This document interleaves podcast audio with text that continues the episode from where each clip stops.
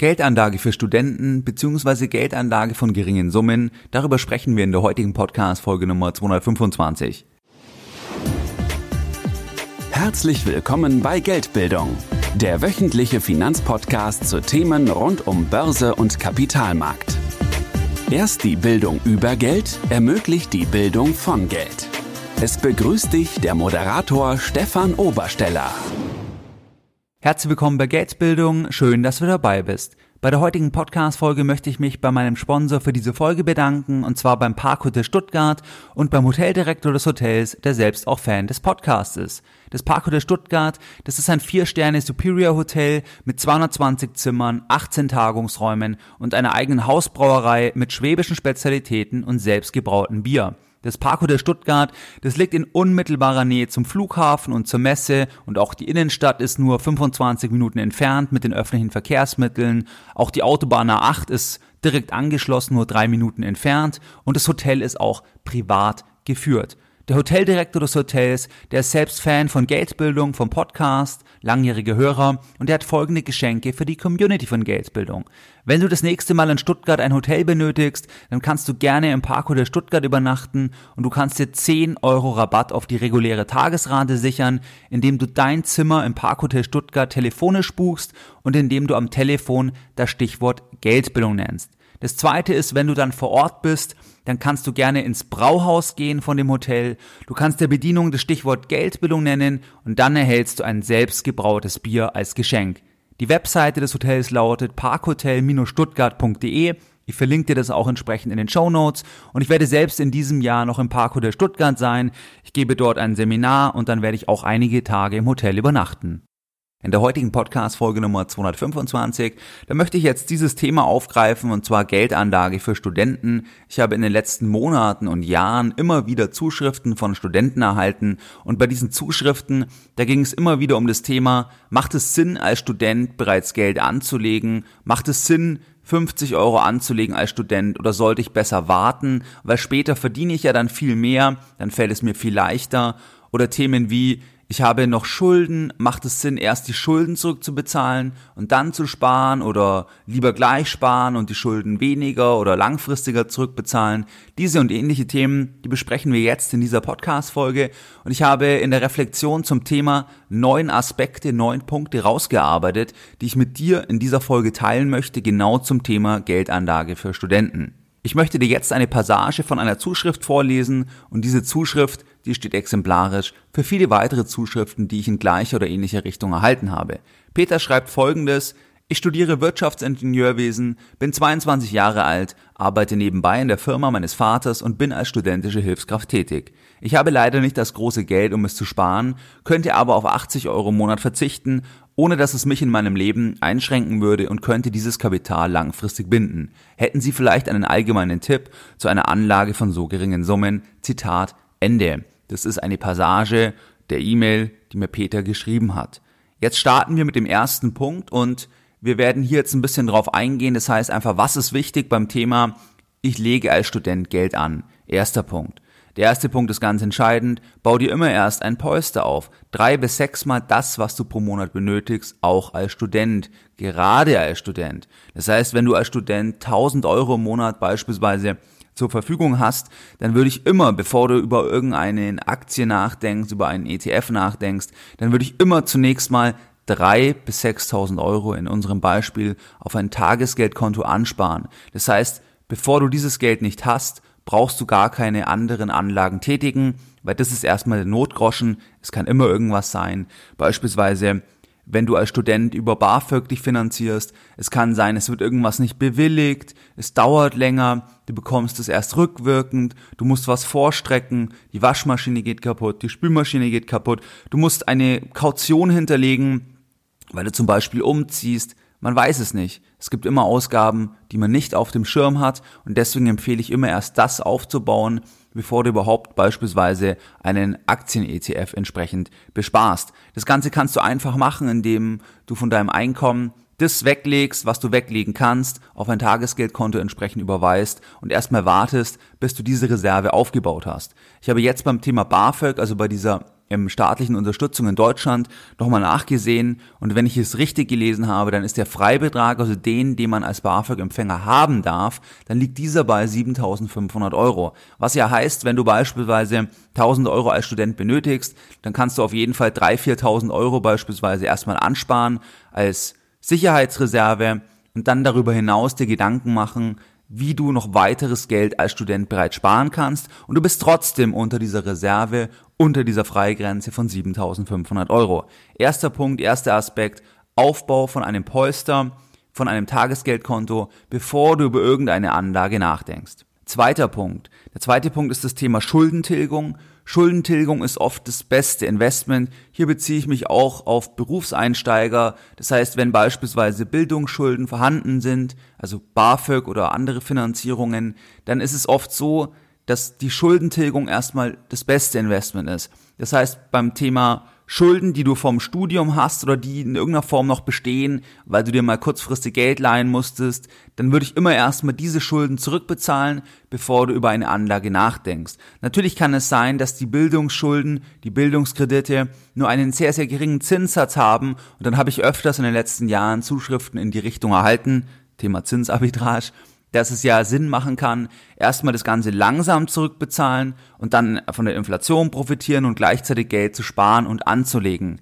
Ja, das kann theoretisch rechnerisch Sinn machen, das ist aber eine Wette, weil wenn du die Schulden, die Bildungskredite zum Beispiel über fünf Jahre abbezahlen möchtest, du könntest sie aber auch über drei Jahre abbezahlen, dann ist halt die Frage, wie entwickelt sich das, also die Differenz, die du jetzt nicht in die Tilgung investierst, die investierst du jetzt zum Beispiel in einen Aktien-ETF, dann ist die Frage, wie entwickelt sich genau dieser Betrag, den du nicht in die Tilgung investierst, sondern ansparst, wie entwickelt sich der am Kapitalmarkt? Und nachdem die Zeiträume, die sind ja in der Regel unter zehn Jahren, vielleicht unter acht Jahren sogar, wo du das zurückbezahlst, dann ist es halt schwierig, weil es kann halt sein, dass in dem Zeitraum wir einen Crash haben, dass du am Ende schlechter stehst und dann geht die Rechnung nicht auf. Das heißt, ich würde erstmal volle Power in die Tilgung investieren und erstmal die Schulden abtragen und danach erstmal überlegen, wie du Geld anlegen kannst. Das heißt auch nach der ähm, nach dem Polster natürlich. Das heißt Schuldentilgung, Polster aufbauen und dann entsprechend den ähm, schauen, wie man es noch anlegen kann oder wie du noch weiter Vermögen bilden kannst. Aber das als zweiten Tipp Schuldentilgung als bestes Investment. Der dritte Aspekt ist, dass wenn du im Beispiel wie jetzt Peter, was ich vorgelesen habe, das Beispiel, wenn Peter jetzt investieren möchte, er kann 80 Euro im Monat sparen, es tut ihm auch nicht so weh, dann würde ich natürlich hier nicht in Einzelaktien investieren, nicht in Einzelanleihen, nicht in Zertifikate, keine aktive Fonds kaufen, nicht mit Optionsscheinen spielen, sondern ich würde wirklich dann einen ETF-Sparplan einfach auswählen und wie viele und wie ich hier vorgehen würde, das kommt noch bei den weiteren Punkten. Warum? Ganz einfach Einzelaktien als Beispiel, die machen oder rein von der Überlegung her, das hatten wir auch schon auf dem Podcast gesprochen, ist eigentlich eine passive Strategie besser. Trotzdem gibt es ja Argumente und wenn es nur Freude ist, dass man auch in Einzelwerte investiert, wenn du aber als Student jetzt logischerweise noch keine großen Summen zur Verfügung hast, dann würde ich über das Thema Einzelaktien gar nicht nachdenken. Auch nicht über das Thema Aktiensparplan beispielsweise. Aktiensparplan ist auch so ein Thema. Das ähm, ist eigentlich eine Bankenerfindung, logischerweise, ähm, was auch nicht so Sinn macht, weil die Gebühren hoch sind. Du bist trotzdem nicht diversifiziert. Also, dass du monatlich zum Beispiel in die Apple-Aktie einsparst. Die Möglichkeiten gibt's mittlerweile. Das würde ich aber nicht machen, weil du natürlich trotzdem dann ein enormes Klumpenrisiko hast und auch bei Aktiensparplänen sind die Gebühren oft relativ hoch. Ich würde wirklich beim Thema Geldanlage für Studenten, da würde ich mich, wenn du die Liquiditätsreserve hast, wenn du etwas sparen kannst, dann würde ich mich wirklich auf das Thema ETFs konzentrieren. Einfach weil du hier die Aspekte hast, kostengünstig, breit diversifiziert und du hast einfach die wissenschaftliche Seite, die Analyse der langfristigen Zeit rein auf deiner Seite. Das ist einfach, ja, du greifst nicht aufs Thema Market Timing und die bekannten Aspekte entsprechend zurück. Das heißt, dritter Punkt, als Student oder beim Thema Geldanlage für Studenten, da würde ich wirklich ganz einfach vorgehen und nicht in Einzelaktien, Einzelanleihen, Zertifikate oder auch nicht zum Beispiel in Privatkredite oder andere Sachen, die erstmal lukrativ klingen, investieren, weil du noch nicht die Masse hast, dass du entsprechend diversifizieren kannst. Deswegen würde ich auf jeden Fall auf ETFs setzen bzw. das empfehlen. Vierter Punkt, ich würde wenige ETFs auswählen. Das heißt, ich würde nicht Wenn du jetzt 80 Euro sparen kannst, dann würde ich nicht zwei, drei, vier ETFs machen. Das geht wahrscheinlich gar nicht, wenn man normalerweise ja auch irgendwie 25 Euro je nach Broker mindestens sparen muss. Ich würde aber wirklich dann nur einen ETF auswählen. Jetzt in dem Beispiel bei 80 Euro würde ich einen ETF auswählen, einen Aktien-ETF und wenn die Punkte gegeben sind, die wir vorher besprochen haben, dann würde ich diesen besparen. Fertig. Aber nicht noch auf drei verteilen, das, das lohnt sich einfach nicht. Und das kannst du auch später machen. Es geht ja jetzt beim Thema Geldanlage für Studenten, da geht es ja eher darum, dass du von der Einstellung her sparst, dass du immer sparst, auch wenn du als Student jetzt logischerweise noch nicht so viel Geld zur Verfügung hast. Es geht mehr um das, dass du immer sparst, die Einstellung hast, den Einstieg findest und nicht darum, dass du jetzt sofort dir ein ganz tolles Portfolio aufbaust. Abgesehen davon kann es auch später oft Sinn machen, nur einen ETF zu haben. Ich nenne mal Warren Buffett, der sagt, sparen nur den S&P 500 und äh, das ist es.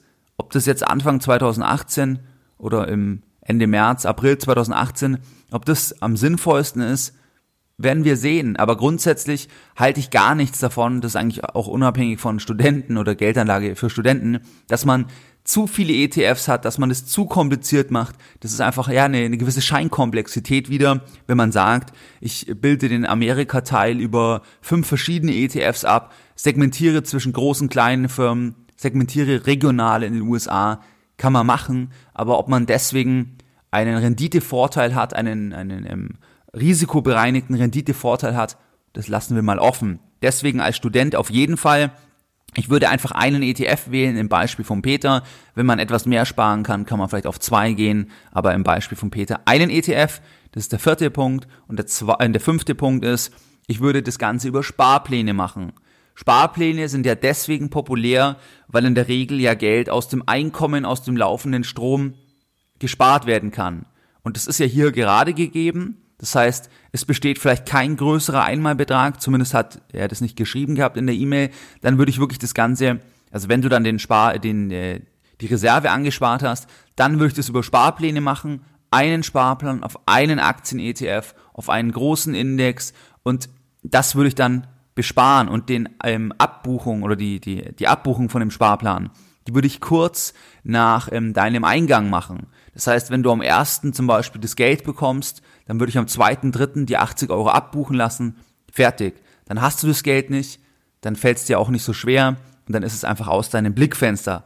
Natürlich kannst du auch sagen, du sparst es ein Jahr und dann investierst du 960 Euro oder 1000 Euro, du rundest es dann auf. Kannst du auch machen.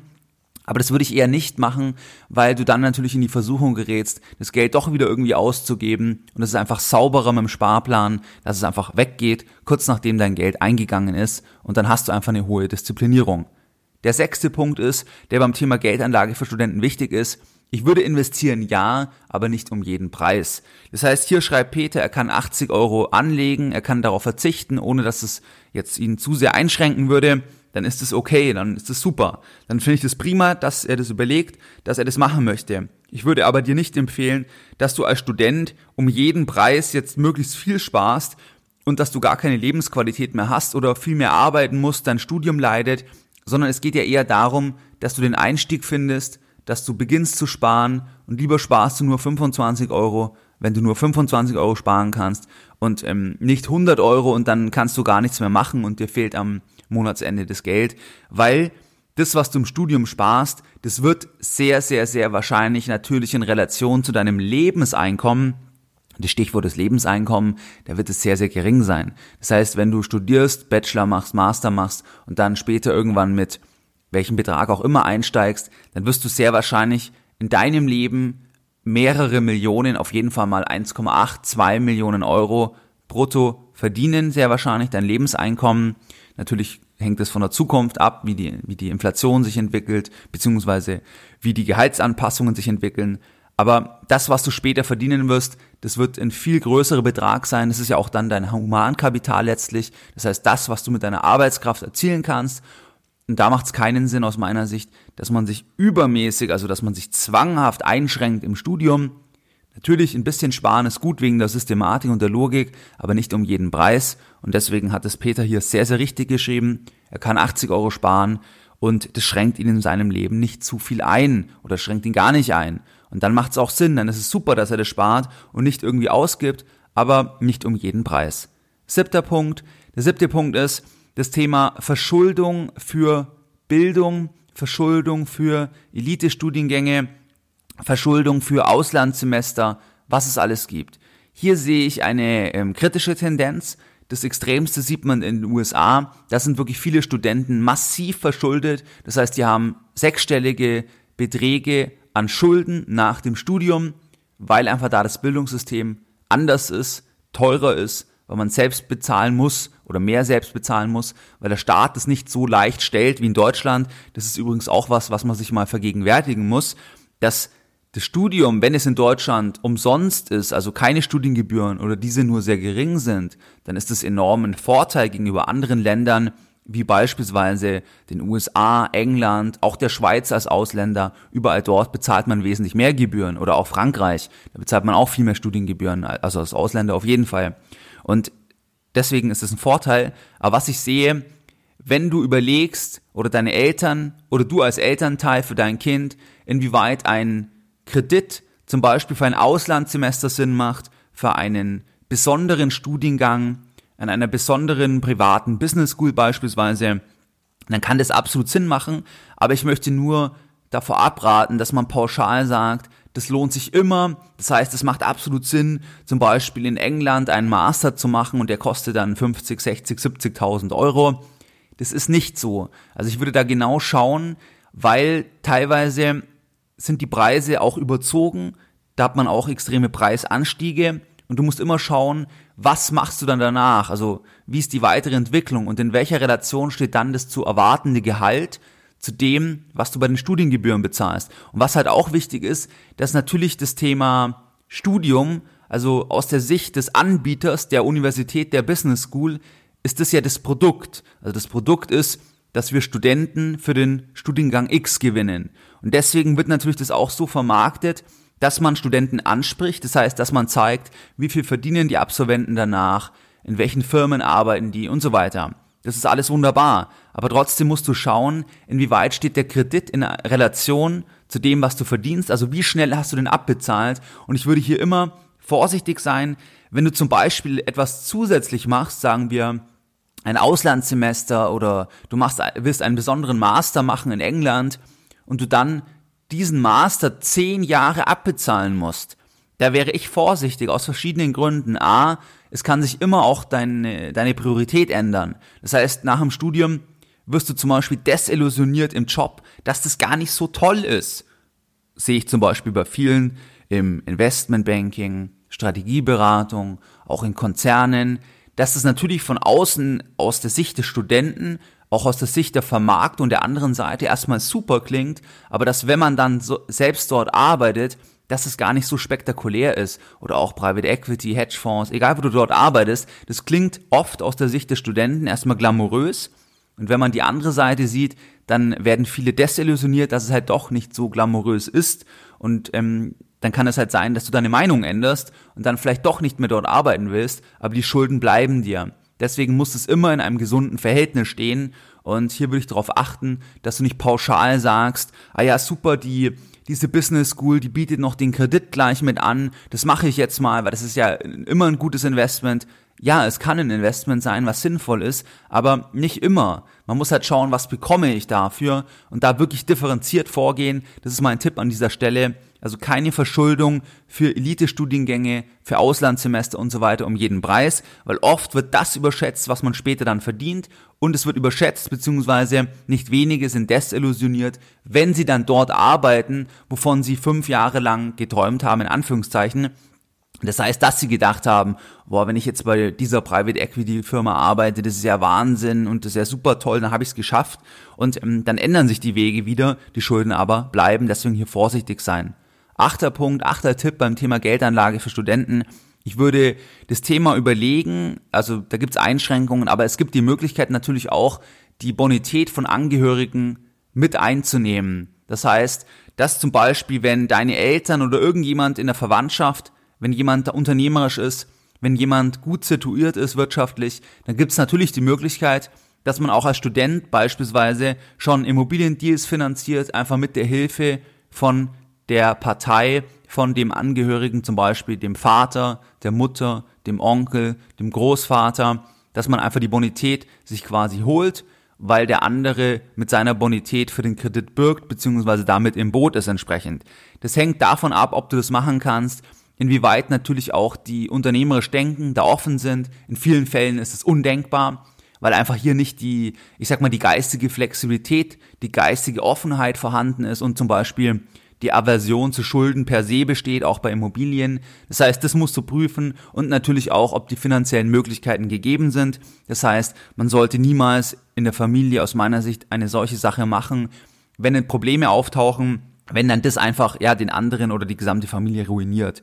Aber das ist eine Möglichkeit und ich habe hier einige in meinem Freundeskreis, die das während dem Studium gemacht haben oder als Berufseinsteiger, wo zum Beispiel die die Bonität einfach vom Vater oder von der Mutter dann einfach gehebelt haben und dadurch einfach Sachen machen konnten, die andere in ihrem Alter nicht machen können, weil die in der Regel noch nicht die Kreditwürdigkeit haben, weil die nicht das Eigenkapital haben und du so einfach von dem Vorteil des anderen in der Familie profitierst und so selber schneller Vermögen aufbauen kannst. Das ist auch ein Tipp, zumindest mal, dass du das im Hinterkopf hast, einfach mal überlegen und vielleicht gibt es hier eine Möglichkeit auch in deiner Familie. Der neunte Punkt, das ist der Punkt ähm, Risikofreude. Das heißt, wenn du als Student unterwegs bist, wenn du jünger bist, dann kannst du natürlich auch punktuell, wenn du das Gefühl hast, es macht Sinn, auch mal mehr Risiken eingehen. Du hast einen Vorteil, dass du natürlich noch mehr Zeit hast. Das heißt, das, was du als Student beispielsweise investierst an Zeit oder an Geld, ist nicht so dramatisch, weil du ja erwartet noch viel mehr hast. Also erstmal dein Lebenseinkommen, das ist ja viel größer, wie wenn du einmal 1000 Euro beispielsweise investierst, auch wenn es zum Zeitpunkt viel Geld für dich ist. Und das andere ist, dass du natürlich auch mehr Zeit hast, zum Beispiel Sachen auszuprobieren. Das heißt, wenn du die Idee hast, dass du mit jemandem eine Firma gründen willst und dann da Investoren begeistern willst. Also ich persönlich kann dich da nur ermutigen, wenn das Sinn macht, wenn es Hand und Fuß hat, das auszuprobieren, weil ich kenne eigentlich keinen, der das bereut hat und teilweise waren das oder kann es halt sein, dass du dadurch, dass du dich da traust, ins Risiko zu gehen, dass du da halt auch enorm wirtschaftlich profitierst. Das ist ja auch die Grundüberlegung, dass natürlich, wenn du, ähm, ja, wenn du zum Beispiel das Ziel hast, dass du sehr viel Vermögen irgendwann hast, dann musst du gewisse Risiken eingehen, ansonsten geht's nicht, außer du hast halt schon viel Geld. Aber wenn du quasi mit null oder mit ganz wenig startest, dein Traum ist aber, dass du ein bestimmtes Leben führst, dass es dir wirtschaftlich sehr, sehr gut geht, dann kommst du nicht mit einem ETF-Sparplan mit 50 Euro dahin. Das ist natürlich so. Wenn du sagst, du willst 5, 10 Millionen haben, du willst eine Firma haben und so weiter, das, das geht natürlich dann nicht rechnerisch, aber die Möglichkeit besteht halt dann, dass wenn du jünger bist, dass du dann Risiken eingehst, die auch Sinn machen, die auch kalkuliert sind, aber dass du dich dann was traust. Und das kannst du auch, weil wenn etwas schief geht, dann hast du noch Zeit, dass du es korrigieren kannst und du hast ja auch das Studium als Backup das heißt, das würde ich immer fertig machen. Aber wenn du dann sagst, du willst nach dem Studium oder nach einer kurzen Berufstätigkeit etwas ausprobieren für ein Jahr oder zwei Jahre und wenn das klappt, dann voll und wenn nicht, dann wieder zurück. Das würde ich tendenziell immer versuchen, weil du einfach die Zeit noch hast. Das heißt, du kannst mehr Risikofreude haben, einfach wenn du entsprechend jünger bist. Was waren jetzt die Lessons learned in der heutigen Podcast-Folge Nummer 225? Deine Lessons learned in der heutigen Podcast-Folge. In der heutigen Podcast-Folge haben wir uns Aspekte angeschaut, die aus meiner Sicht beim Thema Geldanlage für Studenten relevant sind. Die Aspekte waren die folgenden. Bau dir zunächst dein Polster auf, drei bis sechs Mal das, was du pro Monat benötigst. Du brauchst beispielsweise 1000 Euro im Monat als Student, dann würde ich drei bis 6.000 Euro erstmal ansparen auf einem normalen Tagesgeldkonto. Welche Konten ich dir empfehlen kann, das findest du übrigens unter geldbildung.de slash Bankempfehlung. Zweiter Punkt, Schuldentilgung ist oft das beste Investment, wenn wir von Bildungskrediten sprechen oder wenn wir einfach von Geld sprechen, was du dir kurzfristig geliehen hast, dann würde ich erstmal die Schulden tilgen, danach die Liquidität aufbauen, drei bis sechs Mal das, was du brauchst pro Monat und dann erst investieren und nicht vorher, weil es kann halt immer sein, dass du plötzlich Ausgaben hast, die du nicht geplant hast und ähm, dann ist es besser, wenn du erstens die Schulden erledigt hast, bezahlt hast und zweitens das Geld auf der Seite hast. Dritter Punkt, ich würde nicht in Einzelaktien investieren, nicht in Einzelanleihen, keine Zertifikate, keine aktive Fonds, sondern ich würde wirklich bei unserem Beispiel auch von Peter, ich würde ETFs wählen und dann wenige, das ist der vierte Punkt, einen ETF bei dem Beispiel mit 80 Euro einen Aktien-ETF und nicht zwei, drei ETFs, sondern einfach ein Produkt. Das reicht auf einen breiten Index. Fünfter Punkt. Ich würde Sparpläne wählen, das heißt auf monatlicher Basis das Ganze machen, dass kurz nachdem dein Geld eingeht, bei unserem Beispiel, dass dann ein, zwei Tage später die 80 Euro abgebucht werden und in einen ETF-Sparplan reingehen. Dann der nächste Punkt, investieren ja, aber nicht um jeden Preis. Das heißt, als Student finde ich es super, wenn du bereits investierst. Ich empfehle ja generell ab dem Alter von null Jahren zu investieren. Da müssen es die Eltern übernehmen. Dann später als Student ja auf jeden Fall.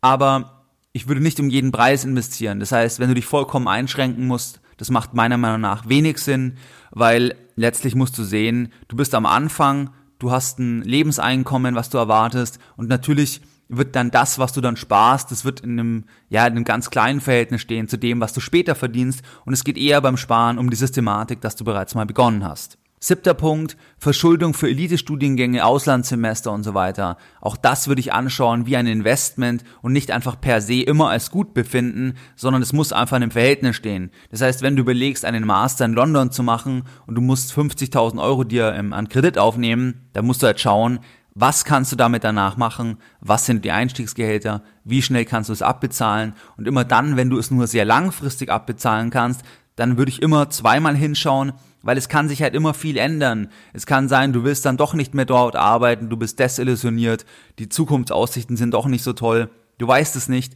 und dann hast du aber trotzdem die Schulden und hier nicht pauschal Kredite aufnehmen, auch wenn die angeboten werden oder vermittelt werden, zum Beispiel von Universitäten oder Business Schools da wäre ich vorsichtig. Es muss einfach Sinn machen und ich würde das genau überlegen, vor allem dann, wenn du das Ganze halt auf Kredit finanzieren musst. Achter Punkt, das Thema die Bonität von Angehörigen mit reinnehmen. Das heißt, wenn du jemanden in deinem Umfeld hast, der ja unternehmerisch denkt, der offen ist, der eine gute Bonität hat, zum Beispiel die Eltern, Großeltern, Onkel, Tante, dann kann natürlich die Möglichkeit Sinn machen, dass du zum Beispiel im Immobilienbereich etwas machst und dann die Bonität von denen holst. Das heißt, dass die mit unterschreiben, dass du zum Beispiel das Eigenkapital geliehen bekommst, dass du beispielsweise, ähm, ja, dass die Konditionen überhaupt erstmal übertragen werden von der Person, die die gute, Bonität entsprechend hat.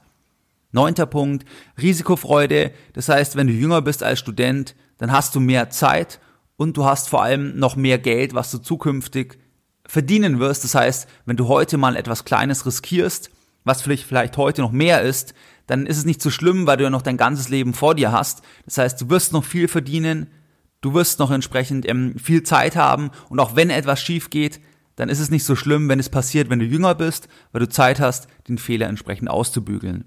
Wie du es gewohnt bist, möchte ich auch die heutige Podcast-Folge Nummer 225 wieder mit einem Zitat beenden und heute ein Zitat von Steve Jobs. Das Zitat auf Deutsch, weil ich habe auch öfters Zuschriften erhalten, dass nicht alle die englischen Zitate verstehen oder mitkommen direkt, deswegen jetzt auf Deutsch. Ein sehr, sehr gutes Zitat von Steve Jobs von seiner weltberühmten Commencement Speech und das Zitat lautet wie folgt.